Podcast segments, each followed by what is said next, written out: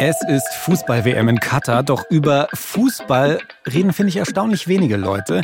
Stattdessen geht es sehr viel um Probleme vor Ort. Auch, dass queere Menschen diskriminiert und misshandelt werden dort, und zwar vom Staat und von der Gesellschaft. Katar scheint da für queere Menschen einfach der Vorhof zur Hölle zu sein. Queere Menschen sind oft isoliert und wissen nicht, was sie tun sollen. Sie haben Angst vor der eigenen Familie, der Gesellschaft und dem Staat. Wir lernen heute, wie unsicher die Situation für queere Leute dort wirklich ist. Und wir reden mit der einzig öffentlich geouteten Person aus Katar darüber, wie wir die LGBTIQA-Community vor Ort sinnvoll unterstützen können. Willkommen im Club. Der queere Podcast von Puls. Mit Kathi Röb und Julian Wenzel. Hallo Leute und herzlich willkommen in unserer Folge. Es ist gerade Fußball-WM und ja, manche von euch interessiert es vielleicht, mich ehrlich gesagt nicht. Ich bin komplett raus. Was mir aber nicht egal ist, ist, wenn im Namen dieser Sportart, nämlich dem Fußball, bei der WM in Katar einfach Menschenrechte mit Füßen getreten werden. Katar, das ist ein Golfstaat, in dem Homosexualität mit Gefängnis bestraft werden kann und nach islamischem Recht sogar mit der Todesstrafe. Leuten wie mir und Kati geht es da also richtig schlecht, auch manche von euch, wenn sie dort unterwegs wären. Und das ist auch der Grund, warum wir in dieser Folge jetzt nicht direkt mit queeren KatarerInnen vor Ort gesprochen haben. Das wäre einfach viel zu gefährlich für die geworden, wenn das jemand raus rausgefunden hätte. Aber wir haben mit einer queeren Person gesprochen, die das Land verlassen hat. Kommen wir gleich dazu. Und wir haben mit einer Forscherin gesprochen, die ist bei Human Rights Watch. Das ist eine Menschenrechtsorganisation und die haben mit queeren Menschen in Katar gesprochen, unter anderem mit vier Transfrauen. Und wir haben Rasha Yunus gesprochen und gefragt, hey, was haben dir die Leute erzählt? Eine Transfrau aus Katar hat mir erzählt, dass sie auf der Straße spazieren ging, als sie Sicherheitskräfte wegen ihres Aussehens in ein Polizeiauto gezerrt und ihre Lippen blutig geschlagen haben. Es ist wichtig zu wissen, dass Transfrauen von Sicherheitskräften als verkleidete Männer gesehen werden und dafür werden sie misshandelt. Eine andere Transfrau hat mir erzählt, dass sie auf einer öffentlichen Toilette von Sicherheitsbeamten aufgefordert wurde, ihr Gesicht mit einem Feuchtigkeitstuch abzuwischen. Die Make-up-Flecken waren Grund genug, sie einzusperren. Andere Transfrauen mit langen Haaren haben erzählt, dass sie ihnen abrasiert wurden. Sie sollten eingeschüchtert werden, damit sie ihre Identität nicht mehr ausdrücken und in der Öffentlichkeit kein Make-up mehr tragen, aus Angst, von den Sicherheitskräften erwischt zu werden.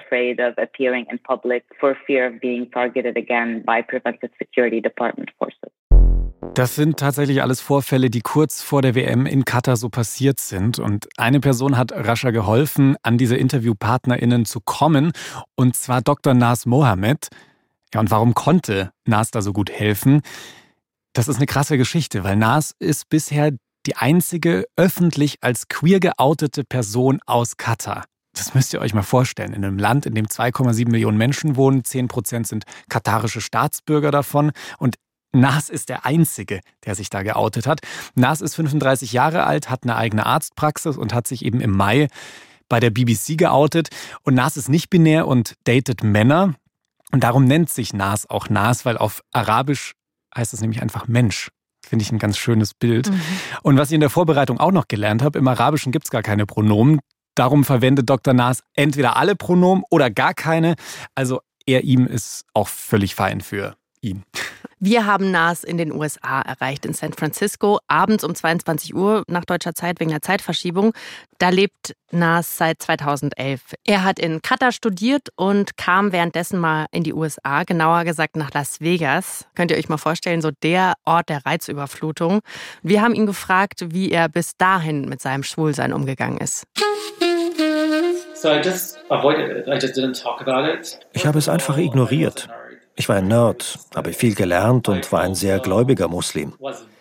Dann bin ich für eine Konferenz nach Las Vegas geflogen. Davor war ich noch nicht mal in einer Bar. Ich bin durch ein Casino gelaufen, um in mein Zimmer zu kommen. Auf dem Weg dahin saßen Männer, die Stripperinnen total lustvoll angeguckt haben. Das habe ich nicht verstanden und noch gedacht, was bin ich nur für ein guter gläubiger Muslim? Sowas bringt mich nicht in Versuchung.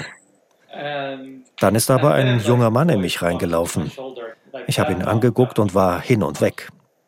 Da habe ich begriffen. Das gleiche Gefühl hatten die Männer bei der Stripperin und ich eben für das andere Ufer. Der Witz ist jetzt, dass Nas zuvor keinen Schimmer gehabt hat, dass er schwul ist. Also das war so das erste Mal die große Offenbarung in Las Vegas in einem Casino. Es klingt wie nach einem Hollywood-Film, ehrlich gesagt. Der perfekte gesagt. Ort dafür. Ja, aber einfach, weil es auch in Katar keinerlei Informationen gibt über Homosexualität. Also alles ist so reglementiert, dass du da nicht drankommst an irgendwelche Infos.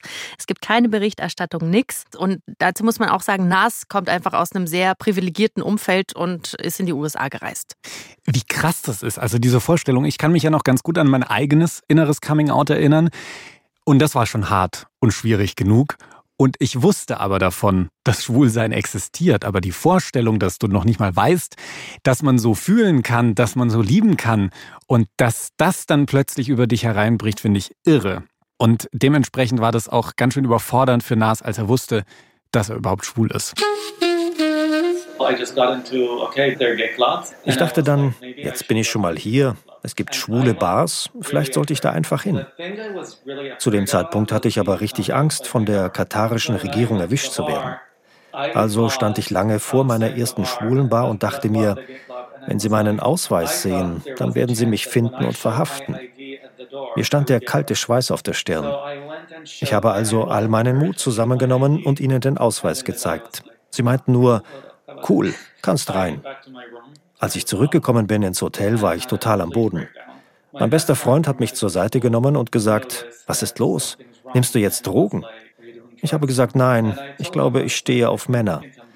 Also ist er losgezogen und hat mir mein erstes Kondom gekauft, das ich erst mal monatelang in meiner Tasche herumgetragen habe. Dann bin ich nach Katar zurück und dachte mir, ich muss mich entscheiden. Wenn ich meine Sexualität verschweige, werde ich zu einem Geist und dann diese ständige Angst, erwischt zu werden. Darum habe ich mich entschieden und bin gegangen. Herr Naas ist jetzt schon seit elf Jahren in den USA. 2017 hat er dann auch Asyl bekommen. Er ist da wahnsinnig erfolgreich unterwegs. Und es klingt jetzt erstmal alles nach einem sehr, sehr guten Ausgang dieser Geschichte. Aber ihr müsst euch mal vorstellen, er hat dafür einen wahnsinnig hohen Preis bezahlt. Also Naas hat den Kontakt zu seiner Familie abgebrochen. Vor allem aus dem Grund, weil das viel zu gefährlich geworden wäre für all die Verwandten. Und auch all seine Besitztümer in Katar, die sind jetzt futsch. Also der kam aus einer recht wohlhabenden Familie. Und trotzdem bereut Nas diesen Schritt angesichts der ganzen krassen ja, Situationen für queere Menschen da in Katar nicht. Es gibt keine Aufklärung über Queerness. Queere Menschen sind oft isoliert und wissen nicht, was sie tun sollen. Sie haben Angst vor der eigenen Familie, der Gesellschaft und dem Staat. Das müsstest du alles aufgeben.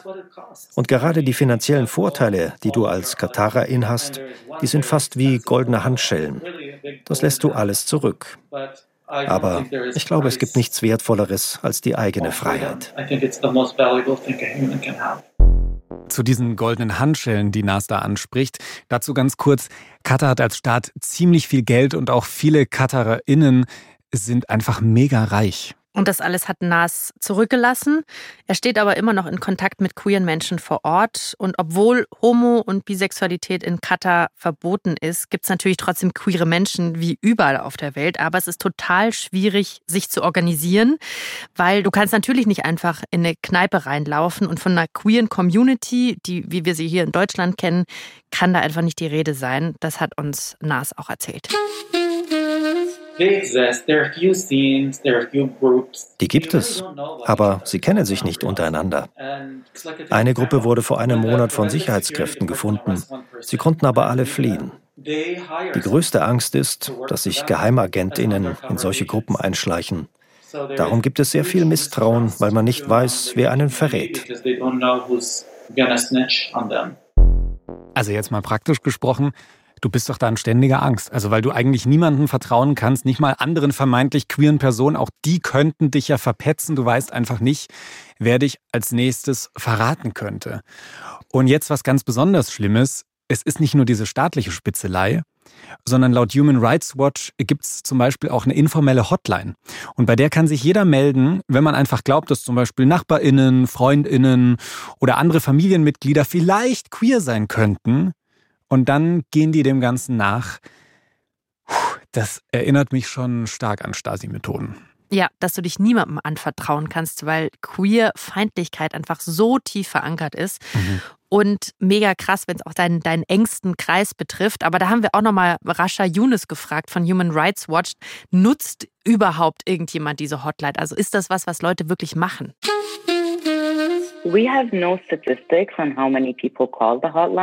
Wir haben keine Statistik, wie viele Leute die Hotline nutzen. Aber wir haben vor allem auf Twitter gesehen, dass die Leute über Hashtags und mit Bildern gesucht werden. Die Sicherheitskräfte werden dann gebeten, diese Leute festzunehmen. Also ja, auch Privatpersonen stellen sich gegen LGBT-Menschen. Und das liegt vor allem am Unwissen. Die Regierung verbietet Artikel zu queeren Themen. Aber auch wenn man sich online positiv über die queere Community äußert, kann man von der Cybersicherheit abgehört werden. Das ist schon krass. Also eigentlich wird man in Katar überall überwacht, ob man sich in irgendeiner Weise queerfreundlich äußert, queer zeigt. Und es betrifft natürlich KatarerInnen, aber jetzt zur WM halt auch queere Fußballfans zum Beispiel aus dem Ausland, die gerade in Katar sind oder auch generell einfach Touris, die dort sind. Auch queere AusländerInnen wurden schon in Katar verhaftet. Ein polnischer Instagram-Star zum Beispiel, der wurde 2016 für zwei Monate in Katar eingesperrt, einfach weil ihm vorgeworfen wurde, er sei schwul. Ich habe zum Beispiel auch schon zweimal einen Zwischenstopp in Doha gehabt, die Hauptstadt von Katar. Äh, auf einem Flug war das, dann bist du da ja mehrere Stunden an diesem Flughafen und wartest auf deinen Weiterflug. Und als ich da war, habe ich mich auch jedes Mal gefragt, was genau wäre jetzt, wenn ich hier eine schwule Dating-App aufmachen würde. Und was passiert da? Hast aber nie gemacht, oder? Habe ich mich nicht getraut. Sehr gut, weil da können wirklich weirde Sachen passieren. Das hat uns ein ARD-Kollege erzählt. Der ist schwul, heißt Marco und ist aktuell aus beruflichen Gründen wegen der WM in Katar. Und er hat neulich auf einer Dating-App eine ziemlich komische Nachricht bekommen von einem Typen. Ich lese euch die mal vor. Wir haben die hier mitbekommen. Und die geht los mit You are in an Arab and Muslim country. Try to respect our rules and traditions. Try to enjoy with your humanity. Try to put your fake feelings away. Tr mm. Try to stop being in gay, dirty world. Well, try to read about Islam and our culture. Qatar is doing everything to help you to be better than before. Also jetzt mal blöd gesagt, du bist hier zu Gast in einem arabisch-muslimischen Land. Vergiss dein Queersein, und benimm dich so, wie wir wollen. Ja, aber den Einsatz will ich nochmal rausstellen. Try to stop being in gay, dirty world. Also versuch aus dieser dreckigen, queeren Welt rauszukommen. Das, das ist, ist hart. So, und stellt euch mal vor, sowas bekommt ihr irgendwie abends, wenn ihr gerade auf einer Dating-App chillt, als Nachricht. Wir haben Marco im ARD-Studio in Doha angerufen und wollten mehr über diese Dating-Erfahrung vor Ort wissen. Ich finde es erstmal krass, dass die Apps überhaupt funktionieren. Wer war denn da der Absender? Der Absender, den kenne ich gar nicht, sondern der kam einfach mit einem ein nackter Oberkörper mit einem Herzchen und dann kam eben genau dieser Text. Boah, stelle ich mir richtig, richtig creepy vor. Ich glaube, ich hätte erstmal alles gelöscht und äh, Vorhang zu oder so. Was hat es mit dir gemacht? Es hat mich so ein bisschen schockiert, dachte mir, hm, lässt du lieber die Finger weg, weil eben auch ganz viele Freunde aus Deutschland gesagt haben, du, wenn du jetzt hier nach äh, Katar fährst, sei mal brav die sieben Wochen, mach mal nix, äh, weil nicht nicht, dass du im Gefängnis landest oder 50 Peitschenhiebe bekommst oder sowas. Ähm, und wenn du dann so eine Nachricht bekommst über so eine, über so eine App, dann kommt dir dieser Gedanke mal kurz, aber auf der anderen Seite, das kann man, kann man ignorieren. Ich glaube, das ist so ein Teil konservativer äh, Menschen, die hier sind, die das alles äh, so leben und leben oder nicht leben lassen wollen. Ähm, und der Großteil aber dessen, was ich hier so mitbekommen habe, ist, liberal will ich es nicht nennen, aber das sind auch nur Menschen, die ihren Spaß und ihre Empfindungen und ihre Bedürfnisse auch befriedigen wollen. Doha ist krass international, die Hauptstadt von Katar, da bist du auch gerade. Wie viele Leute aus Katar sind da und wie viele internationale Leute findest du da auf der Plattform? Alle. Durch die Bank sind alle vertreten in dieser App. Und du bist jetzt seit so drei Wochen in Katar. Verhältst du dich anders als daheim, wenn du da bist? Ein bisschen zurückhaltend ist man schon, aber ich hatte jetzt schon zwei Dates. Man ist halt in der Öffentlichkeit sehr zurückhaltend. Die ganze Situation vergleiche ich so ein bisschen wie katholische Kirche. Nach außen hin macht man das alles ganz brav und hält das fern. Und sobald aber das Licht aus ist oder die Türen zu sind, ähm, dann geht's ab. Und welche Türen müssen dazu sein? Also wo könnt ihr euch dann wirklich treffen? Was sind so Orte, wo es dann doch geht? Es muss ein abgeschlossener Raum sein. Also in, in meinem Fall ein Hotel oder eine Wohnung, wo man sich trifft. Aber sobald man im Prinzip im Hotel ist und äh, in, seinem, in seinem Zimmer ist, ist man sicher. Wie ist es denn jetzt, wenn du jemanden kennenlernst, der vielleicht entweder vor Ort lebt, aber auch Leute, die jetzt auch zur WM gekommen sind? Wie ist die Stimmung bei euch? Also ist es immer ein Thema? Schwingt es dann mit? Also bei den Dates, die ich jetzt hatte, ähm, und auch wo wir geschrieben haben, ist eigentlich diese Angst oder auch diese Thematik kaum da. Ich mache es mal ein bisschen salopp. Die sind auch alle ein bisschen unterzuckert hier, so dass es im Prinzip relativ schnell zu sexuellen Handlungen kommen könnte. Also was Marco da berichtet, das passt für mich gerade so überhaupt nicht mit dem zusammen, was wir vorher gehört haben. Also da ging es ja um ständige Angst. Und da denke ich natürlich als erstes, dass dort zum Beispiel datingmäßig so gar nichts geht. Einfach weil alle aus Angst gelähmt sind. Also ich wäre das auf jeden Fall. Und jetzt erzählt er uns, dass es da im Verborgenen total abgeht. Und für mich im Kopf geht das null zusammen, ehrlich gesagt. Aber das beschreibt wahrscheinlich schon zumindest die schwule Realität in Katar ganz gut. Also aus meiner deutschen Perspektive ist das erstmal ein totaler Widerspruch. Aber ich habe es selbst auch schon in anderen Ländern erlebt, wo es dann verborgen total abgeht und du dir denkst, hier gibt es ja wie fast eine Community. Ja, aus der schwulen Perspektive ist halt der wichtige Punkt, ne? Weil ich glaube, in diesem Fall kann man einfach nicht alle Queers in einen Topf packen. Das können wir selten so. Mhm. Aber gerade was die Erfahrung angeht, sind die einfach wahnsinnig unterschiedlich. Und ich habe mir gerade gedacht, für die lesbische und Bi-Community der, der Frauen gibt es keine einschlägige App, die ich jetzt aufrufen würde und wäre mir sicher, dass ich dann auch in einem anderen Land jemanden finde oder so, ne? Sondern ja. wir sind schon ganz oft dann auf die wenigen Orte, die es gibt, angewiesen. Aber dann auch hier so diese Schlupflöcher wie Hotels, was auch immer. Das ist super davon abhängig, ob jemand Geld hat, ähm, ob man dir die Queerness ansieht oder eben nicht und ob du als Mann oder Frau gelesen wirst. Voll. Und da müssen wir jetzt ja auch festhalten, Marco ist eben ein weißer schwuler Mann, der auch nach ein paar Wochen einfach wieder weg ist. Ja, es gibt ganz große Unterschiede, wie schlimm die Lebensumstände für Queers in Katar sind. Das hat auch nochmal Rasha Yunus von Human Rights Watch gesagt.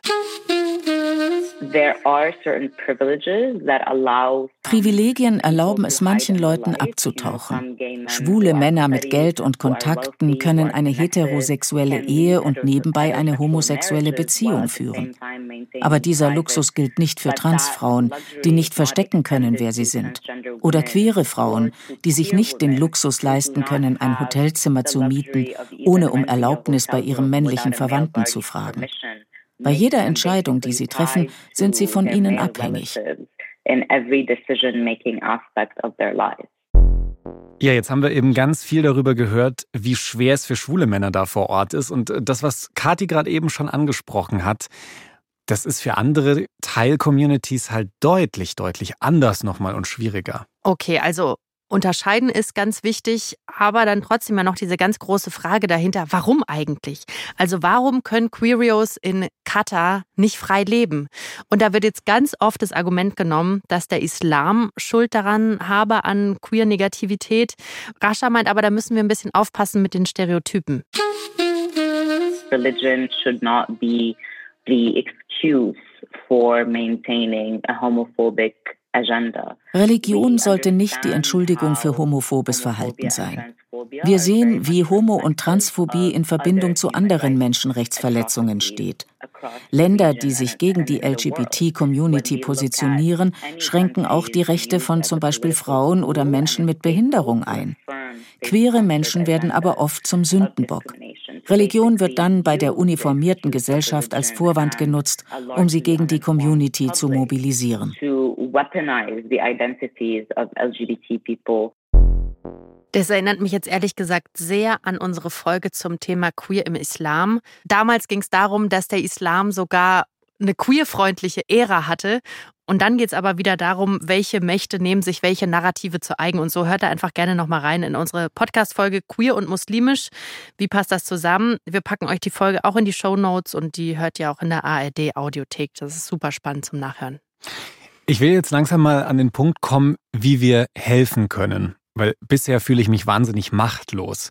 Und da gab es ja zuletzt riesige Diskussionen darum, ob und wie zum Beispiel Fußballer und auch Fans Solidarität zeigen können mit der queeren Community vor Ort, jetzt natürlich gerade im Zusammenspiel mit der aktuell stattfindenden WM. Da ging es um Regenbogenflaggen, ob man die nicht irgendwie ins Stadion schmuggeln kann und um Armbinden und, und, und. Die FIFA hat da ja aber erstmal sämtliche Symboliken verboten. Ja, und es erinnert mich sehr an gar nicht so lange her, da bist du noch losgezogen an die Allianz Arena hier in München. Damals war es nämlich so, das hat mich massiv aufgeregt. Das war die Fußball-EM letztes Jahr. Und damals ging es darum, ob eben die Allianz Arena in Regenbogenfarben beleuchtet werden sollen oder nicht bei einem Spiel gegen Ungarn. Und die ungarische Regierung wollte das nicht. Ja, und da müssen wir uns schon mal die Frage stellen, also wie ernst meinen dann DFB und FIFA das wirklich mit ihrer Diversität? Also die schreiben schreiben dann immer groß drauf, wir stehen für Diversität. Uns ist es wichtig, keine Diskriminierung. Wir lassen das nicht zu. Ja, ja, das sagen sie immer, dass ihnen das dann so wichtig ist. Aber wenn es dann halt auch mal darum geht, das zu verteidigen. Und wenn wir über Verteidigen reden, dann geht es immer nicht nur um Symbole, die keinem wehtun, die keinem was kosten, sondern dann geht es halt vielleicht auch mal darum, Aktionen zu bringen, die wehtun, wo Leute was dafür opfern müssen. Und da werden sie dann immer erstaunlich feige, finde ich. Das regt mich auf. Und das ist jetzt so der wichtige Punkt. Also zu unterscheiden, okay, was können wir machen an Symbolik und an Protest? Aber ich habe mich dann gefragt, wie krass hilft es denn den Leuten, den queeren Leuten in Katar überhaupt, wenn wir solche Zeichen setzen? Ne? Also auf die Straße zu gehen, Proteste, Demos, das sind ja alles so Sachen, die wir kennen, mhm. die aber vielleicht in anderen Systemen gar nicht so gut funktionieren. Und NAS findet, dass es eine sehr sinnvolle Frage ist erstmal und es tatsächlich auch sinnvollere Möglichkeiten gibt, als jetzt in Katar große Symbole zu setzen. Erstmal brauchen sie Unterstützung. Zum Beispiel, wenn queere Menschen aus Katar fliehen wollen, dann brauchen sie Asyl, so wie ich. Die zweite wichtige Sache ist die Forschung. Die Leute haben Angst, verfolgt zu werden und ein Risiko ist immer da. Wir brauchen Belege für die Misshandlungen, aber müssen dabei auf die Sicherheit der Leute achten und dürfen sie nicht outen. Dann ist die dritte wichtige Sache die Verteidigung. Da geht es auch um Politik. Mir geht es erstmal darum, dass die Leute weder in Gefängnissen noch in psychiatrischen Anstalten misshandelt werden, keine Konversionstherapie machen müssen und sichergestellt ist, dass sie eine medizinische Grundversorgung haben. Das alles muss erstmal etabliert werden, bevor wir sagen können, bitte akzeptiert queere Menschen. Also einfach mit dem Finger auf das tyrannische Regime zu zeigen und zu sagen, guck mal, wie furchtbar ihr seid, und dann wieder zu gehen, hilft wirklich niemandem. Darum versuche ich die Leidenschaft, die gerade alle bei dem Thema mitbringen, in etwas Positives umzuwandeln für eine echte Veränderung. So, und da müssen wir uns jetzt alle mal an der eigenen Nase packen, weil das fällt mir schon auf, auch bei mir, dass ich unterschiedliche Dinge zum Beispiel auf Instagram teile oder so, aber dann meine Aufmerksamkeit auch wieder sehr schnell shiftet hin zu einem anderen Thema. Und die Frage ist, wie nachhaltig ist es wirklich für die Person vor Ort und reicht es, dass wir dann alle paar Wochen nochmal denken, ah ja, stimmt, was war denn jetzt eigentlich mit denen? Nee. Und deswegen hat Nas einen ganz schönen Vorschlag und er hat eine ganz coole Initiative gestartet, Non-Profit, also der verdient kein Geld damit. Und es ist die Organisation Alwan. Und was wir machen können, ist Information spreaden. Wir packen euch auch den Link auf Instagram.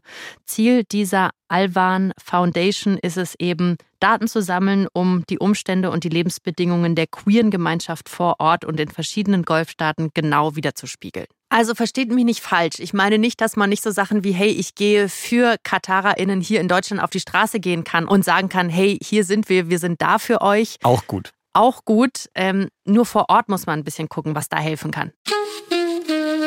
It's always a good thing to Symbolische Gesten wie eine Regenbogenfahne beim Spiel schwingen oder die Regenbogenarmbinde sind gut gemeint und gelten für Orte mit Meinungsfreiheit. Aber wenn wir Leute in Katar fragen, dann ist das nicht unbedingt der richtige Weg, seine Solidarität zu zeigen. Lieber sollte man zum Beispiel Transfrauen über mentale Gesundheit informieren und das lieber im Vertrauen. Einfach um seine Unterstützung nachhaltig zu zeigen und die Leute zu respektieren. Also jetzt mal ganz einfach gesagt, wenn es die ganzen Fußballverbände da ernst meinen würden mit Diversität, dann würden sie ja, verdeckte Aufklärungsprojekte zum Beispiel aufsetzen und die finanzieren oder Leute ja bei Asylverfahren helfen, statt da über irgendwelche Regenbogenarmbinden zu diskutieren, oder? Ja, zum Beispiel. Das wäre eine richtig sinnvolle und gute Aktion. Mhm. Puh, das war eine ganz schön schwere Folge mal wieder. die wir hier so reingepackt haben. Aber wenn WM in Katar ist, dann müssen wir da halt auch drüber sprechen. Und ich nehme mir mit, wir müssen bei den Menschen in Katar ganz krass unterscheiden. Also wer von der queeren Community da genau gemeint ist, auch hier machen jetzt wieder Transmenschen ganz andere Erfahrungen als zum Beispiel eine lesbische Frau, als ein schwuler Mann. Das ist in Deutschland auch oft noch so. Aber dieser Unterschied wird in Katar, finde ich, nochmal besonders deutlich. Und ich nehme mir mit, Support heißt in diesem Fall wirklich zuhören. Also zum einen erstmal Untersuchungen anstellen. Was passiert mit den Leuten? Wer wird wie eingesperrt und so? Alle Sachen, die bis jetzt so ein bisschen im Wagen sind, einfach weil es keine Zahlen dazu gibt. Und Proteste, so wie wir sie kennen, sind in Katar vor Ort für die Leute nicht unbedingt gut. Aber für uns natürlich gut, um Druck auszuüben, zum Beispiel auf unsere Regierungen, damit solche Projekte gefördert werden, die Nachforschungen anstellen und so weiter und so fort. Ich bin auf jeden Fall super froh, dass es so Leute wie Nas gibt und Rascha, die das alles klar machen und angreifen so. Wir freuen uns, dass ihr mit uns gemeinsam durch diese schwere Folge durch seid. Falls ihr zum allerersten Mal willkommen im Club hört, auch ihr seid willkommen im Club. Wir freuen uns, dass ihr zuhört und lasst uns gerne eine Bewertung da. Es geht bei uns um queere Themen. Vielleicht habt ihr das schon mitbekommen. ja. Da hören wir uns auch nächste Woche wieder zu. Da machen wir nämlich weiter mit unserer Weltreise und stellen uns eine spannende Frage und zwar, welche unterschiedlichen Geschlechter gibt es eigentlich in anderen Regionen der Welt und wie werden die da so wahrgenommen? Und ich kann schon mal ein bisschen spoilern, in anderen Kulturen würden Leute anfangen zu lachen, wenn man ihnen sagt, es gibt nur zwei Geschlechter. Ha, ha, ha, ha. Du bist aus Deutschland. das nehme ich dir nicht ab. Wir freuen uns sehr auf euch nächste Woche. Macht's gut. Tschüss. Redaktion Mila Hahner, Kati Röb und Alex Reinsberg. SprecherInnen Beate Himmelstoß und Carsten Fabian. Produktion Matthias Sautier und Hannah Meyer. Sounddesign Benedikt Wiesmeier und Enno Rangnick. Grafik Christopher Roos von Rosen, Max Fesel und Fabian Stoffers. Puls